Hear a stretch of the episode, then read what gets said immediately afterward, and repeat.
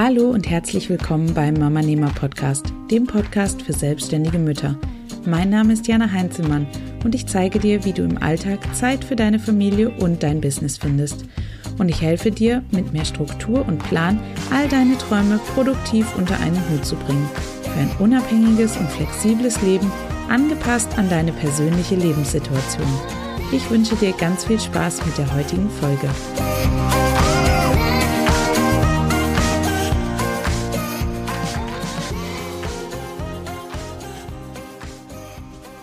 Der Wecker klingelt. Ich mache ihn wieder aus. Dank Snooze-Funktion klingelt er aber ein paar Minuten später schon wieder dieses mistige Ding. Ich mache ihn wieder aus. Wieder ein paar Minuten später nervt dieses Ding schon wieder. Wer hat eigentlich die Snooze-Funktion erfunden? Endlich bin ich so halbwegs unter den Lebenden angekommen. Die Nacht war kurz. Wieder einmal. Müde und mit Augenringen schleppe ich mich zum Schreibtisch Unmotiviert und lustlos starte ich den Laptop und mache mir die, in der Zeit erstmal eine Tasse schwarzen Tee, um überhaupt irgendwie in die Gänge zu kommen. Morgenroutine, all die tollen Dinge, die ich jetzt morgens immer machen wollte, wie Yoga und Meditation, dafür ist jetzt keine Zeit mehr, das Business ruft. Sicher denkst du jetzt, klar, sie hat einen zweijährigen Sohn, da kommt es schon mal vor, dass er sie nachts wach hält. Und ja, manchmal ist das auch so. Aber weißt du, was das viel größere Problem ist? Das größte Problem bin nämlich ich selbst. Und auch du kennst das bestimmt, dass wir uns in den meisten Fällen einfach selbst sabotieren. Wir stehen uns und unserem Glück selbst im Weg.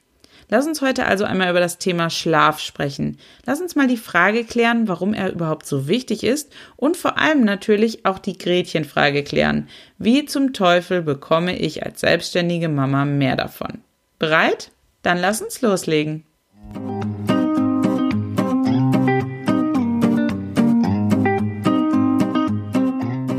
Aber halt, stopp! Bevor wir uns nun dem lieben Thema Schlaf widmen, möchte ich mir noch die Zeit nehmen und wieder eine tolle Rezension vorlesen, die mich auf iTunes erreicht hat. Sie stammt von Stammbaum Manufaktur und sie sagt, da ich gerade mitten im Aufbau meines Blogs und hoffentlich irgendwann Teilselbstständigkeit stecke, verschlinge ich gerade die Podcast-Folgen. Die Inhalte des Podcasts sind gut strukturiert und beantworten wirklich alle meine Fragen, die ich mir bisher sowohl unbewusst als auch bewusst gestellt habe. Weiter so. Vielen, vielen Dank für diese wirklich super netten Worte. Es macht mich wahnsinnig glücklich, solches Feedback zu bekommen, denn beim Podcasten bekommt man ja nur sehr, sehr selten irgendwie direktes Feedback. Und wenn ich dann so etwas lesen darf, geht mir wirklich mein Herz auf. Und du darfst übrigens in den Bewertungen auf iTunes nicht nur deine Meinung zum Podcast verraten, du darfst natürlich auch alle Fragen stellen, die du hast, damit sie hier in einer Podcast-Folge speziell für dich beantwortet werden. Denn ich möchte, dass der Podcast für dich so hilfreich wie möglich ist.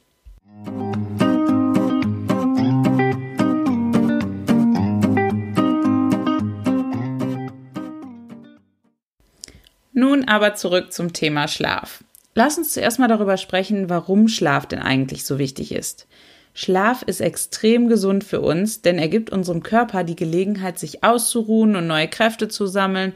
Und im Schlaf arbeiten wir das Vergangene auf und geben unserem Körper Zeit, Erlebtes zu verarbeiten. Also sollten wir alleine schon aus gesundheitlichen Gesichtspunkten auf ausreichend Schlaf achten. Aber auch für unser Mama-Business ist es enorm wichtig, dass wir ausgeschlafen ans Werk gehen. Es ist nämlich wissenschaftlich erwiesen, dass wir mehr in weniger Zeit geschafft bekommen, wenn wir ausgeschlafen sind. Entscheide dich also niemals für den Weg, freiwillig auf Schlaf zu verzichten, nur um diese Zeit zum Arbeiten zu nutzen. Das führt nur dazu, dass es dir selbst schlecht geht du schlechte Laune hast oder du langsamer und anfälliger für Fehler wirst. Und das ist nicht Sinn der Sache, denn es ist weder gut für dich, noch für deine Familie, noch für dein Business, noch für dein weiteres Umfeld. Irgendwann kann unser Hirn nämlich einfach nicht mehr richtig funktionieren, wenn wir ihm den Schlaf entziehen. Und es ist schlimm genug, dass unsere Kinder das von Zeit zu Zeit tun, dann müssen wir uns nicht auch noch selbst damit sabotieren. Ja zu deinen Prioritäten zu sagen, heißt nämlich auch, dass du dich selbst und deinen Körper zu einer Priorität machen solltest, die wichtig für dich ist und Schlaf sollte auf deiner Prioritätenliste ganz weit oben stehen, meiner Meinung nach. Auch wenn es am Anfang so wirkt, als könntest du eine durchgearbeitete Nacht locker wegstecken, irgendwann wird sich dein Körper rächen, wenn du das immer wieder mit ihm machst. Er verzeiht sicher das eine oder andere, weil er weiß, dass es manchmal einfach nicht anders geht, aber so etwas sollte wirklich die absolute Ausnahme sein und ganz sicher nicht das, was du absichtlich nutzt.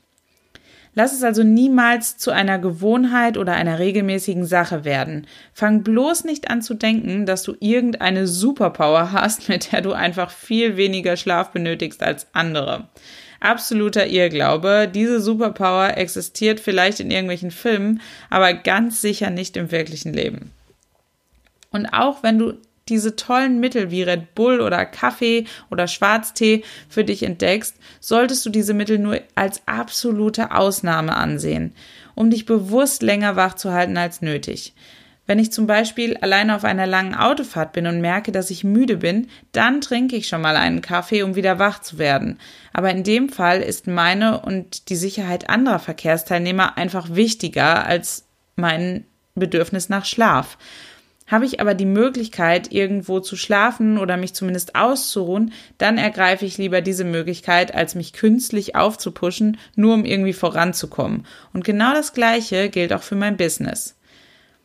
Auch wenn du dich nach einer durchgearbeiteten Nacht noch fit genug fühlst, ist es eben doch so, dass deine kognitiven Fähigkeiten genauso wie dein Reaktionsvermögen deutlich geschwächt werden, was eben dazu führt, dass du deutlich unproduktiver wirst und dadurch viel länger für bestimmte Sachen brauchst.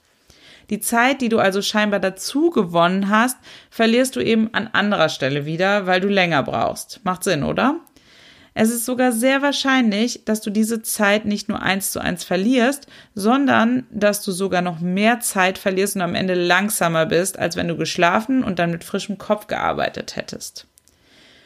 Dazu kommen eben weitere Auswirkungen, die Schlafmangel auf unseren Körper haben können. Schlechte Laune, die uns emotionaler werden lässt und auch unsere Familie und unser sonstiges Umfeld beeinflusst.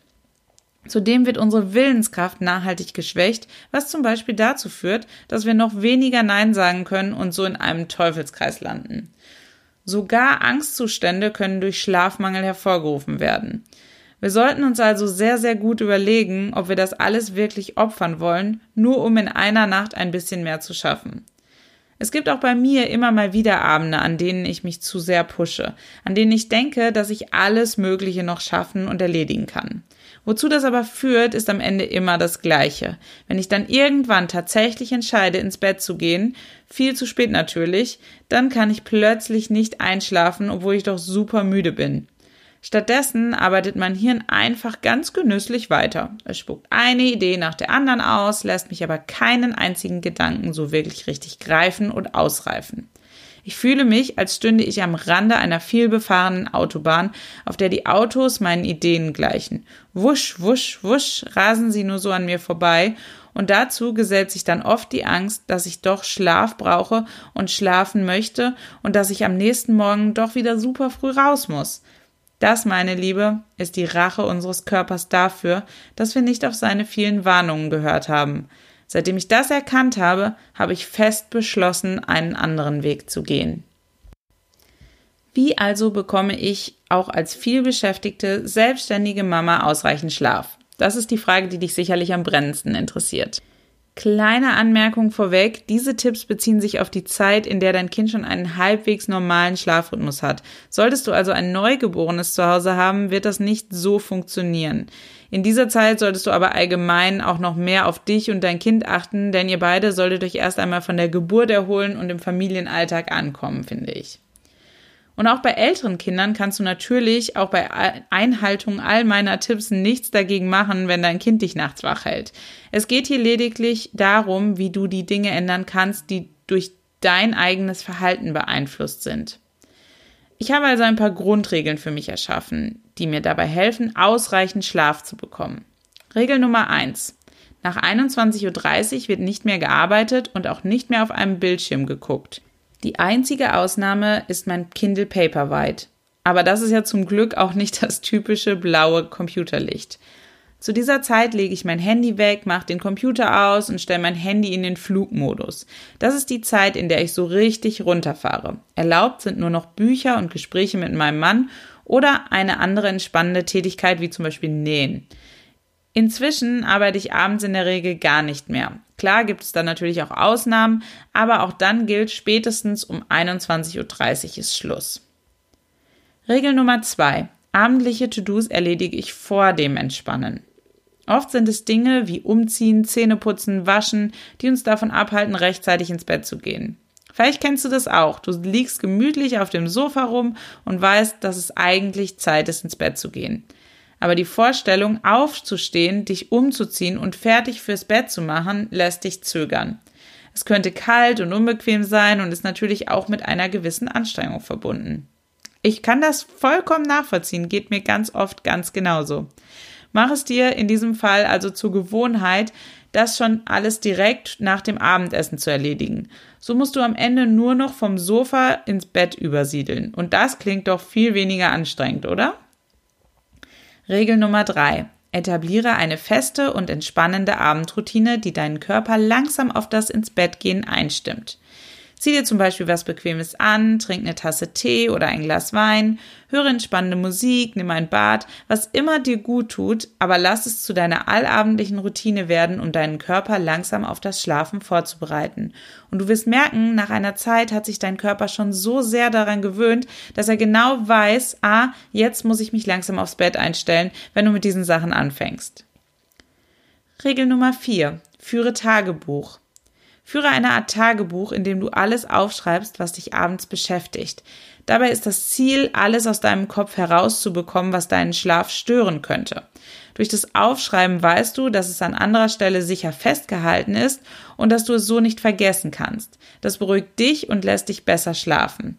Gewöhne es dir also an, einmal pro Woche oder einmal im Monat, je nachdem, wie viel du täglich schreibst, alles durchzugehen und die wichtigsten Ideen in deiner Ideenliste festzuhalten.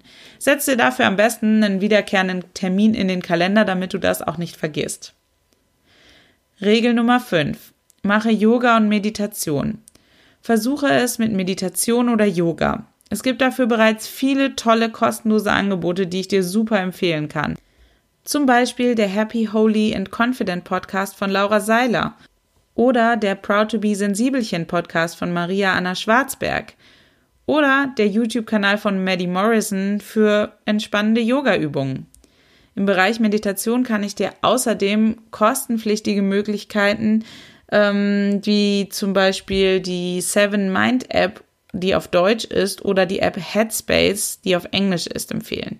Ich habe beides bereits getestet und mag sie super, super gerne. Und Meditation hilft mir nicht nur, den Tag ausklingen zu lassen, sondern sie hilft mir auch an jedem Vormittag, an jedem Morgen gut in den Tag zu starten. Regel Nummer 6. Versuche immer mindestens sieben bis acht Stunden zu schlafen. Solltest du aus irgendwelchen Gründen, die du natürlich nicht beeinflussen kannst, später ins Bett kommen oder nachts längere Schlafunterbrechungen haben, stelle auf jeden Fall deinen Wecker etwas später ein wenn das Termin nicht möglich ist natürlich. So holst du die fehlende Zeit morgens wieder rein. Natürlich gibt es auch hier keine Klinggarantie, denn wir wissen ja nie, wie sich unsere Kleinen verhalten, aber ein Versuch ist es auf jeden Fall wert. Und wenn auch das nicht möglich ist, solltest du dir nach schlimmen Nächten wirklich den Luxus gönnen und dann schlafen, wenn auch dein Kind am nächsten Tag schläft. Ja, das ist wertvolle Arbeitszeit, ich weiß. Die geht dadurch verloren, aber noch wertvoller als deine Arbeitszeit ist dein Körper und sein Wohlbefinden, glaub mir. Regel Nummer 7. Nie, nie, niemals snoosen. Vermeide es, den Snooze-Button morgens beim Aufwachen zu verwenden. Du schläfst dadurch vielleicht ein paar Minuten länger, aber so wirklich erholsam ist dieser Schlaf nicht. Vor allem nicht, wenn du dann alle paar Minuten wieder aus dem Schlaf gerissen wirst. Dann lieber ins kalte Wasser springen und direkt aufstellen. Stell dir deinen Wecker wie dein Kind vor. Das hat ja auch keinen Snooze-Button. Ein kleiner Trick, damit dir das besser gelingt, stell deinen Wecker so weit entfernt von deinem Bett auf, dass du wirklich aufstehen musst, um ihn auszuschalten. So stehst du halt voll automatisch auf. Ja, ausreichend Schlaf zu bekommen ist eine kleine Herausforderung. Auch mit Kind. Aber wir sollten trotzdem unser Bestes geben. Versprich dir gerade am Anfang nicht zu viel. Gebe dein Bestes, was deine Schlafpraxis angeht, aber nehme dir nicht alles auf einmal vor, sondern etabliere Dinge nach und nach. Sonst fühlst du dich schnell überfordert und hältst nicht durch, was wiederum dazu führt, dass du das Vertrauen in dich selbst verlierst. Und sei nicht enttäuscht, wenn du mal nicht den perfekten Schlaf erreichst. Alleine, dass du die einzelnen Punkte, die ich eben genannt habe, umsetzt, wird schon dazu führen, dass du länger und besser schläfst und dadurch ist schon super viel gewonnen. Und wenn es dann ab und an eben nicht klappt, dann ist es auch nicht schlimm. Du hast jeden Tag wieder die Chance, es besser zu machen. Sei also nicht so streng mit dir. Was sind deine Tipps und Strategien für mehr und besseren Schlaf? Verrat es mir unter dem Episodenbeitrag auf www.mamanehmer.de slash 24 für die 24. Episode.